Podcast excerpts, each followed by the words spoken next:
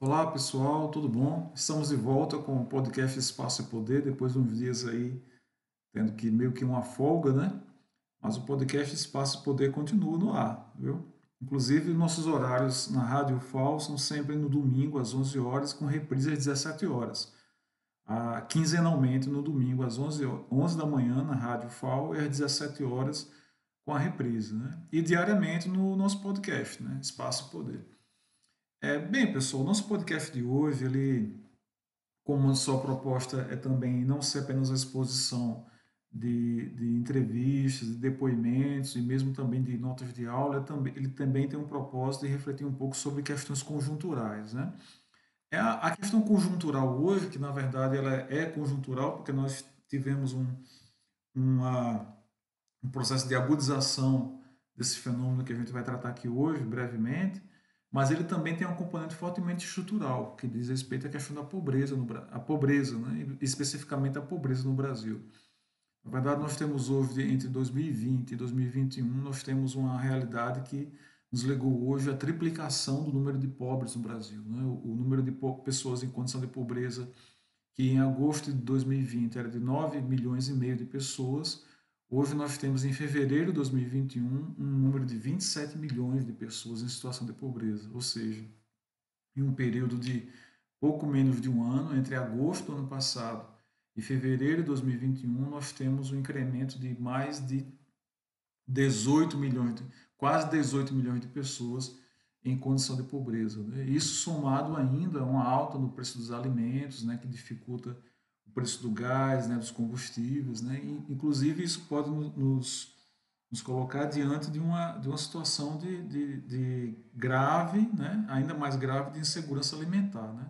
Nós temos hoje no Brasil, além de um número muito alto de pessoas que morrerem em virtude da pandemia Covid-19, né, nós somos quase caminhando para 600 mil brasileiros mortos, nós temos ainda um número também em ascensão, em, em crescimento, número de pessoas que passam fome no Brasil. Né? Para a gente ter uma ideia, em abril deste ano, agora em 2021, nós tínhamos, segundo dados do CAD Único, o Cadastro Único, que é do governo federal, 14,5 milhões de famílias registradas. Né? Essas famílias registradas no CAD Único são as famílias que vivem em condição de extrema pobreza. E, e esse patamar, pessoal, de 14 milhões de famílias é o, é o maior da miséria, o maior patamar de miséria no Brasil desde 2012 agosto de 2012, quando começou a se fazer o registro. Né? E nós temos 14 milhões de pessoas, mas esses, esse, na verdade 14 milhões de famílias, 14 milhões e meio de famílias, até abril deste ano, que representam, na verdade, mais de 40 milhões de pessoas no Brasil vivendo em situação de pobreza, em, em pobreza extrema, inclusive. Nós temos aí um número elevadíssimo, né, que triplica, o um número que triplica entre outubro do ano passado, agosto do ano passado, fevereiro de 2021, que deve acender o alerta né, para aqueles que estão em cargos de gestão, para a gente que está na universidade pesquisando e pensando sobre o tema. Né? Então, nós temos, por exemplo, antes da pandemia, esse número de, de famílias em condição de pobreza, em fevereiro de 2020, nós tínhamos um milhão a menos. Nós tínhamos 13,4 milhões, que já é um número elevadíssimo. E com a pandemia, né, um ano após, nós temos o, o, o, aumento de um milhão de famílias em condição de extrema pobreza. Esse, o, o governo federal, é, na atualidade, ele considera a família que vive em extrema pobreza a família que tem renda per capita de até 89 reais mensais. Né? Então, é, no geral, nós temos essas pessoas são, situa são aquelas que vivem nas ruas, em barracos de favelas. Né? Em assentamentos ilegais, né, na, na, chamada cidade, que alguns chamam de cidade informal. E, e além desse grupo muito grande, nós temos ainda dois, né, desse número de 2,8 milhões de famílias que vivem em pobreza, com renda entre 90 e 180 reais per capita mensal. Então nós temos um número grande na extrema pobreza, que são as famílias que vivem com até 89 reais por mês, e nós temos um número também muito elevado de pessoas que vivem em pobreza, que são aquelas que vivem com a renda entre 90 e 178 reais por mês. Né?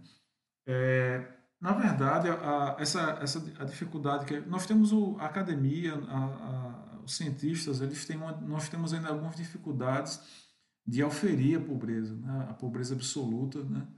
que leva, geralmente leva em, em, em, consideração elementos que dizem respeito à reprodução é, física, né? da ordem da sobrevivência dos sujeitos. Mas há, há, também um componente cultural que é importante ser considerado, que é, alguns vão falar, usar o termo de pobreza relativa. Né? O dicionário de sociologia, nesse sentido, ele define, tem uma definição de pobreza interessante. Eu vou ler aqui para vocês. Né? Que pobreza seria uma situação, abre aspas, uma situação na qual as pessoas carecem daquilo de que têm necessidade para viver. Os limites de necessidade para viver, no entanto, são matéria de definição.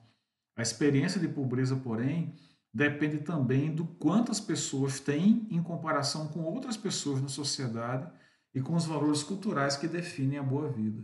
Fecha aspas. Dicionário de Sociologia de Johnson. Né? Então, existe, além de uma questão é, é, de natureza absoluta, também existe uma, uma, dimensão relativa da pobreza que tem a ver com o tipo de vida que se espera que o indivíduo seja capaz de viver né, em determinado tipo de sociedade. E ainda existe, ainda posso lembrar aqui o José de Souza Martins, quando ele, ele vai dizer que as pessoas elas podem viver em uma situação é, de, de privação, situação problemática e mesmo adversa, e ao mesmo tempo ela tem uma compreensão insuficiente ou equivocada. Quer dizer, Compreensão essa que ela vai variar segundo momentos históricos e vai variar também segundo a espacialidade na qual se dê essa privação de bens para atendimento das suas necessidades. Então, nós temos, além dessa, desses números que a gente tem no início do nosso podcast de hoje, com um número elevado de famílias em situação de pobreza, ainda existe uma questão que a gente tem que pôr, que pode ser que nós tenhamos um, um número muito maior de pobreza, de pessoas em condição de pobreza, se levarmos em, em, em conta outros aspectos como a dimensão cultural, por exemplo. O, peso da cultura na definição da, daquilo que é necessário para que os indivíduos ele possa, possa se reproduzir socialmente, ela, desde Adam Smith, é, é, é discutido. Né? O Eli da Veiga vai dizer que, apesar da pobreza ser uma ideia essencialmente econômica, quando se fala em pobreza, a gente pensa em termos econômicos, ela não pode ela, ela ah, ser devidamente entendida sem, sem sua dimensão cultural. Ainda segundo ele, segundo o próprio Elida Veiga, né, um economista muito importante para a gente entender essa questão do desenvolvimento, da pobreza, da desigualdade, foi exatamente Adam Smith que teria dito, inclusive, que as formas de privação dos indivíduos, né, que advêm, advindas de uma situação de pobreza, elas não são apenas de ordem física, mas elas também se relacionam, elas podem ser relacionadas também à negação de oportunidades de integrar-se à vida cultural do seu grupo. Então, a cultura, nesse sentido, ela exerce o papel de ditar aos sujeitos, a nós sujeitos né, dessa sociedade, aquilo que se considera essencial possuir. Então, algum, existem alguns bens que, se não possuídos, eles são capazes, a, a não posse desses bens pode nos classificar em uma situação de pobreza. Sem a posse desse bem, desse serviço, o indivíduo ele pode ser considerado pobre, mesmo que a sua renda o ponha em situação diversa da que é posta pela negação do usufruto desse bem ou desse serviço. Né? É, e o Veiga ele vai citar o Landes, né, que vai dizer que se aprendemos alguma coisa através da história do desenvolvimento econômico, é que a cultura é a principal geradora de suas diferenças. Então, auferir número de pobreza, de pobreza absoluta, ainda é, uma, ainda é, uma, é um esforço importante, nos ajuda a definir políticas, mas é um esforço que tem limitações. Existe um componente cultural que tem que ser considerado.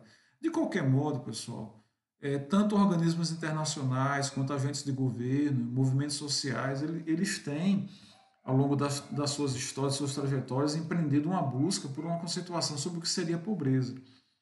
E essa busca ela é que permite a esses sujeitos, esses agentes, identificar os grupos esses grupos sociais que experimentam a privação do atendimento de necessidades de reprodução. Né? E, o que é importante, porém, é observar de que, de modo diverso do que foi sumariamente chamado de imagem do pobre, do pobre típico, né, a pobreza ela não pode ser hoje compreendida apenas é, é, como situada apenas limitada às áreas rurais de países em desenvolvimento, em desenvolvimento, porque ela também ela é verificada em, mesmo em países desenvolvidos.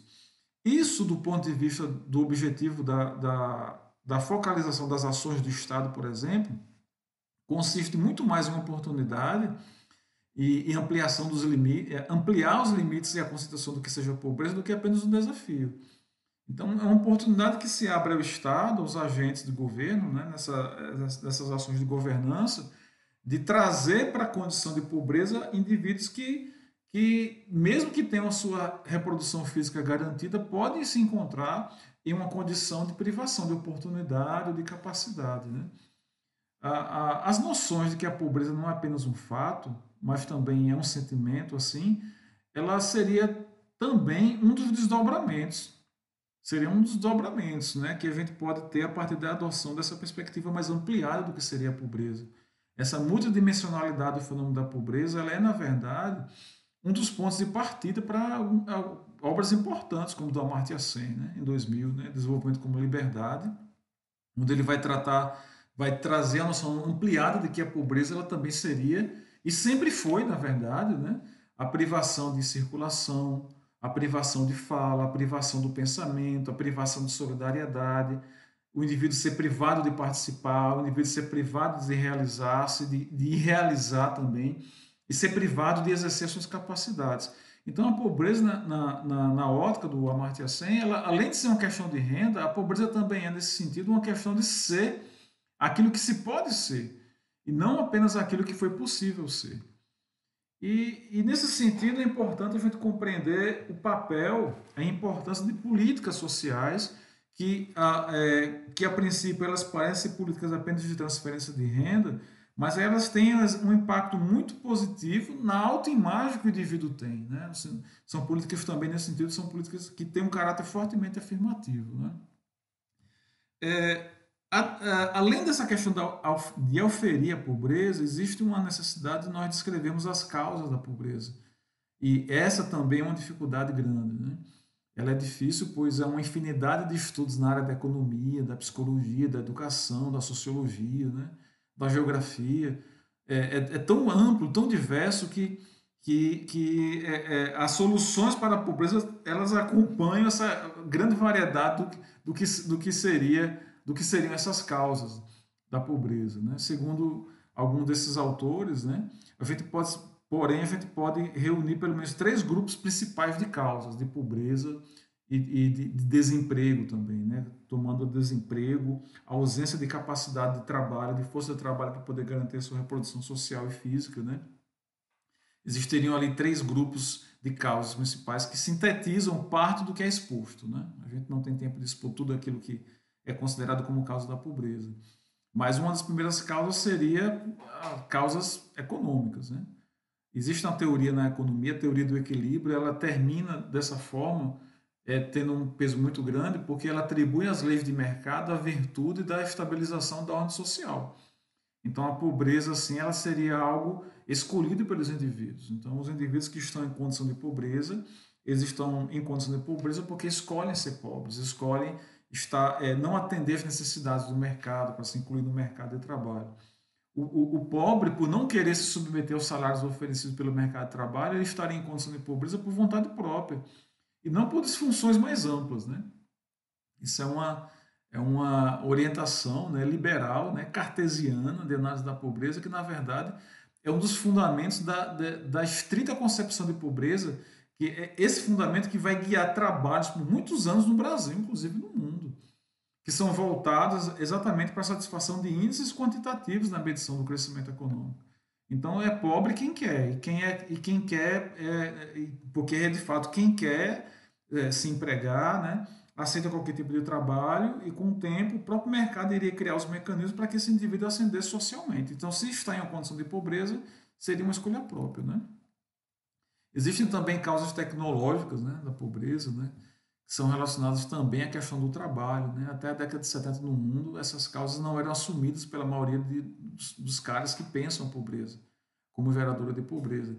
É, é, é, a partir apenas de metade da década de 70 que a gente vai ver que essa relação ela vai mudar.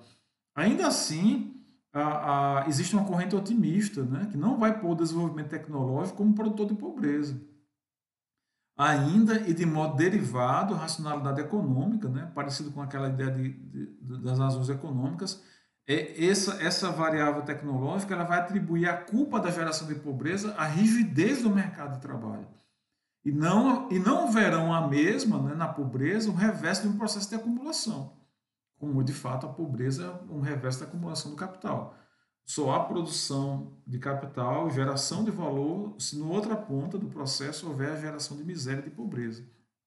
E aí você parte para também para a terceira, para a terceira classe né, de causas, são as causas sociológicas, né, que vai, vai considerar as variações socioculturais né, e, a, e a visão de que a pobreza é um problema de integração social.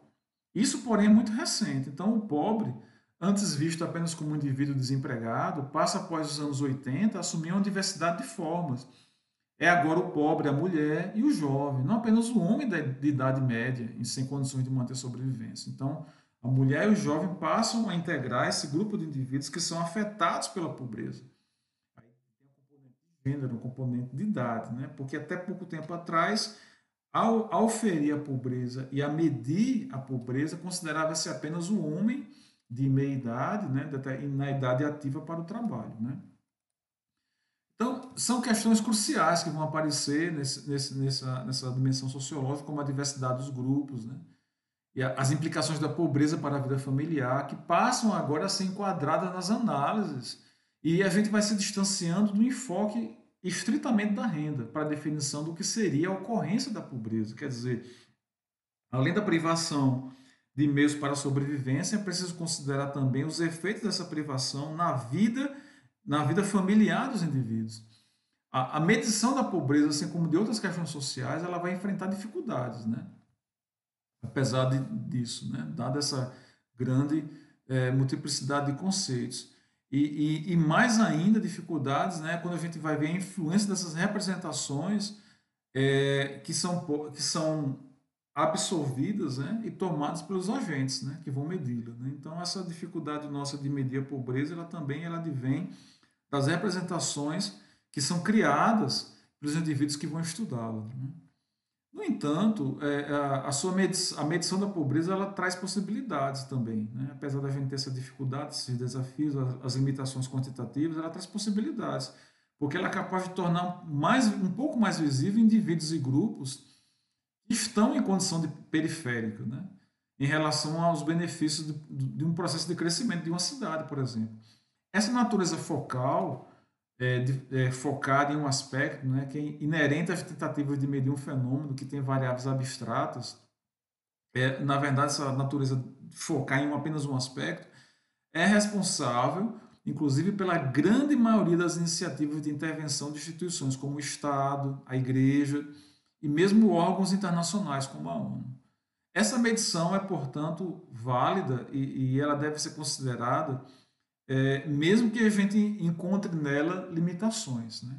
como a gente vai, vai percebendo à medida que a gente vai estudando a questão da pobreza. A medição da pobreza ela se, inicia, ela se iniciaria assim pelo estabelecimento de referenciais, né? tidos como válidos, pelos aqueles que vão definir o que ela seja. Então, a, a medição da pobreza ela pode ser dividida, primeiramente, em termos absolutos. A pobreza, então, ela seria definida a partir de uma fronteirização de, de rendimento, obtido pelos indivíduos, né?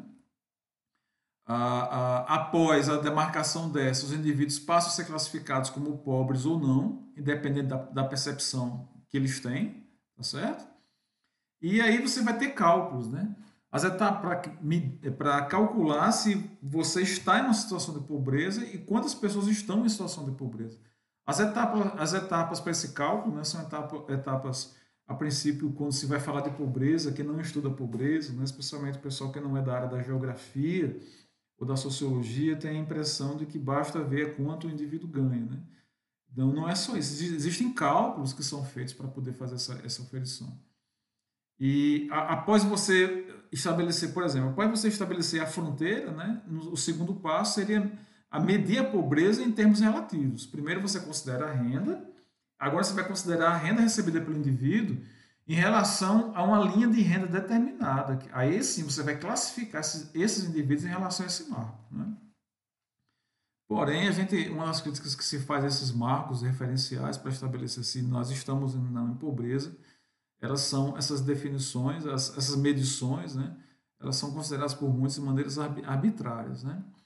Então, assim, tem um, um grupo de autores, o Salama de Extremou, que vai dizer, né, seja a medida cardinal ou ordinal, ela deixa de lado todos os aspectos patrimoniais, como habitação, acesso a serviços não pagos, por exemplo. E aí você vai ter uma série de insuficiências. Né? É, embora, sobre essa última perspectiva de medição, quando você estabelece uma, uma, um referencial ali, quantitativo, né, uma linha de pobreza, como a gente está acostumado a entender, é, esses autores eles vão, eles vão salientar que, ainda assim, é uma medição materialista e que deveria ser complementada por uma consideração das privações que são sentidas pelos sujeitos. Existe uma dimensão da pobreza subjetiva aí que a gente precisa incorporar. E é segundo essa perspectiva que se deve questionar, inclusive, a própria eficácia do, dos indicadores que são mobilizados e amplamente aceitos, tanto em nível mundial como em nível nacional. Né? Ora, a gente não está questionando nesse sentido, eu preciso dizer, a validade e a importância dessas linhas. É, porém, eu pessoalmente acredito né, e, e observo né, é, que, esses, que esses mesmos indicadores devem ser relativizados, essas medidas, e postos no lugar que lhe cabe, o de nortear a ação, e, mas não de ser uma fotografia exata da pobreza. Né? Há, há possibilidades, né? há muitas possibilidades, né? apesar de tudo isso, para se entender a questão da pobreza a partir do uso desses indicadores. E assim, considerando que o conhecimento científico vai avançando, né, os, os, indicadores vão sendo aperfeiçoados, a gente precisa começar a partir para a construção de novos indicadores que ultrapassam a ideia de, de linhas de indigência e de pobreza. Né? Nós temos que pensar na construção de novos indicadores. Né? Um exemplo disso, na década de 60, nós tivemos o Índice de Desenvolvimento Humano, que é publicado a, após a, a, publicação do Relatório de Desenvolvimento Humano, né? que consiste é, é, em uma medida e não uma fronteirização, apenas na, na, na, na, perspectiva de estabelecer linhas de pobreza. Mas tem outros indicadores, como o IPC, né, que é o Índice de Penúria de Capacidade, que também foi criado pelo PNUD, né, pelo Programa Nacional das Nações Unidas de Desenvolvimento, né, que se concentra na carência dos indivíduos. Existe o Índice de Pobreza Humana, o IPH, né, surgido junto com o IPC, que vai alterar as variáveis e vai considerar a amplitude da miséria humana em países pobres, e não apenas, e não apenas a medição da renda. Né? Então, sempre nessa perspectiva de ultrapassar essa ideia de que a pobreza é apenas uma questão de renda. Apesar de todas as considerações que ponham tais indicadores é, como favorecedores de uma abordagem capaz de integrar as múltiplas dimensões da pobreza, esses indicadores seguirão sendo de natureza normativa e seguirão sendo impotentes para se entender a subjetividade da questão da pobreza e porque também a pobreza também é tanto subjetiva como uma dimensão política da pobreza também. Essa é a razão é, pela qual você tem toda uma literatura, produções aí, que vai contestar o uso desses, desses indicadores de medir a pobreza. Essa contestação, inclusive, penso que ela é justificada pelo fato de que a consideração de indicadores de pobreza oficiais como renda per capita, pobreza absoluta, relativa e outras, e outras parecidas, né, elas podem acabar encobrindo, pessoal, outras dimensões da privação humana. Né? Assim como o José de Souza Martins ele fala, porque o pobre pode estar em situação de exclusão sem perceber-se vivendo como excluído. Né? Tem, a partir dessa ideia de consumo, né, que foi muito estimulado nos últimos anos no Brasil, que os indivíduos que podem consumir, que consomem, são indivíduos que não são pobres. Né?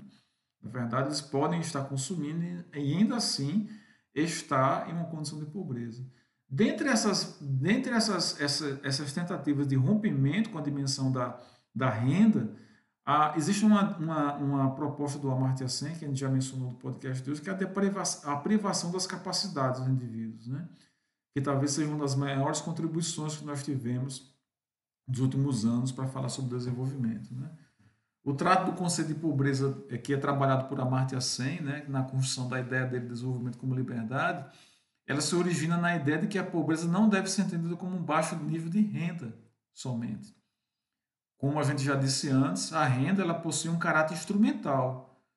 A renda nos permite é, é instrumentalizar, é, ela instrumentaliza o exercício dos nossos direitos, mas ela não pode se constituir no foco de políticas de redução de pobreza pelas agendas do, do, dos países. Então, a maneira de combater a pobreza sob a perspectiva do Amartya Sen não pode resumir-se apenas em aumentar a renda do, dos indivíduos. É preciso ampliar também as oportunidades, é, tornar que é criar um ambiente institucional e um ambiente é, no país né, democrático, onde os indivíduos possam, além de ter uma renda melhor, eles possam ter também acesso aos serviços públicos oferecidos pelo Estado. E aí, acerca desse aspecto da renda, o SEM ele dirá que haveria outras influências que são importantes sobre a preservação da capacidade, né? E que a relação entre a baixa renda e baixa capacidade é variável. É uma relação que é afetada pela idade, né? Se o indivíduo tem renda, mas ele não tem determinada idade, pode ser que ele se encontre, ainda apesar de ter uma renda suficiente, para a idade dele não ser suficiente. E eu lembro das pessoas idosas no Brasil que, é, com o passar do tempo, elas vão ter que ter um maior gasto com medicamento, e grande parte do orçamento das famílias, de determinada idade em diante, é para gasto, gasto com medicamento. O privando do acesso à cultura, do acesso à educação, do acesso a uma série de serviços. Né? Então, varia-se também essa relação entre baixa capacidade e baixa renda é variável, segundo a idade, segundo papéis sociais, obrigações familiares. Então, um indivíduo, por exemplo, que tem um ganho salário mínimo, mas vive com a família, ele pode ser considerado pobre. Mas um indivíduo que tem um salário mínimo e que tem que manter cinco, seis filhos, ele pode ser considerado pobre? Né? Pode, porque a obrigação familiar que ele tem com cinco ou seis pessoas e a obrigação familiar que tem um indivíduo solteiro que mora com os pais que ganham um salário mínimo são muito diferentes, muito distintos, né? E você tem que considerar também costumes, a localização também, a perspectiva regional, né? É, é essa perspectiva que, que se evidencia equilibrado, né? Para 100, quando ele considera essa diferença de gênero, de lugar, de costume, de localização, ela vai, vai colocar a privação, vai colocar a renda como uma privação relativa mas a privação de renda ela pode terminar uma, uma privação de capacidade, mas não é sinônimo. Né? A, a, participação na vida moderna em uma comunidade ela poderia, inclusive, requerer de, dos indivíduos, para que elas sejam exercidas plenamente, uma série de equipamentos que só é disponível, de fato, por exemplo, a quem possui determinado poder de compra. Então, a renda ela tem um caráter instrumental, mas ela não é suficiente para classificar o indivíduo como pobre. Né? Então, por exemplo, o caso das redes sociais, do acesso à internet e de todas as demais tecnologias de comunicação, na disseminação de ideias e de criação de fóruns de participação. É caso exemplar da discussão da Amartya Sen sobre essa questão. Participação vista como, como uma capacidade, liga-se nesse caso ao acesso a determinada tecnologia, muitas vezes indisponível ao pobre de renda. A gente viu isso agora no, no caso do ensino remoto. Né? Então, é, você é chamado para participar, mas se você não possui determinada tecnologia ou meios de custeá-la, você não participa. Então, a renda ela tem um caráter instrumental importante. Então, a, a, por isso, nesse ponto que ele vai dizer que a pobreza de renda ela não, desvincula, ela não, é, não é desvinculada da pobreza de capacidade de modo pleno. Na verdade, é, quanto maior o exercício da capacidade, maior seria, segundo a Marta Sen, a possibilidade de, de oferir renda. Né? De qualquer modo, a ênfase aqui que eu trago do 100, é, no entanto, ela não está na ampliação da renda. É razão pela qual a abordagem dele se converteria dessa forma em apenas um desdobramento do viés econômico. A novidade é que é, na análise das questões da pobreza, nós temos que incorporar variáveis como realizações e vocações humanas. Por isso que ele vai dizer que é impossível você encontrar pessoas com renda elevada. É possível, na verdade, encontrar pessoas com renda elevada seriam ricas no sentido usual, mas que experimentam pobreza, quando elevadas enquanto aspectos como a participação na vida em comunidade e a realização, é a realização de suas vocações. Né? É, é, isso é exemplar e ao mesmo tempo revelador. Né? Essa consideração do 100, quando ele coloca em determinado ponto da sua obra, de que é possível você ter uma mulher muito rica e mesmo assim ela ser pobre, considerada pobre sob determinados aspectos. Né? E aí ele vai falar também do desemprego, ele vai dizer que o desemprego, longe de ser causa apenas de uma desestruturação econômico-social, ele também ele engendra, né? Na verdade, o, o Polanyi vai dizer, ele, ele é um engendrador de, de perda de confiança. O indivíduo desempregado, ele perde confiança. É também de aumento de doença, de perturbação da relação familiar, não é? divórcio, separação acentuação da simetria entre os sexos, né? problema com o tráfico de drogas, problema com álcool. Né? Então, é, essa, essa, essa sensibilidade do Polanyi e do Sen, né, que estão, podem ser colocados conversando, e a perspicácia dessas afirmações sobre a questão da pobreza, ela, ela, ela, é, ela é muito interessante quando a gente, quando a gente percebe que a, a, a, a pobreza, além de ser um fenômeno de natureza econômica, ela também é um fenômeno social, sociológico, no sentido puro do termo, né? E em muitos aspectos antropológicos também, né?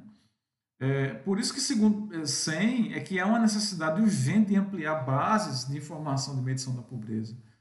E aí a gente tem clara noção de que essas, essas bases elas estariam contaminadas por uma ciência que, na verdade, ela está a serviço da reprodução de estruturas de exclusão. O dilema, então, seria criar instituições que sirvam à promoção de equidade real ou instituições que cooperassem na manutenção dos índices de, de, de eficiência. Né?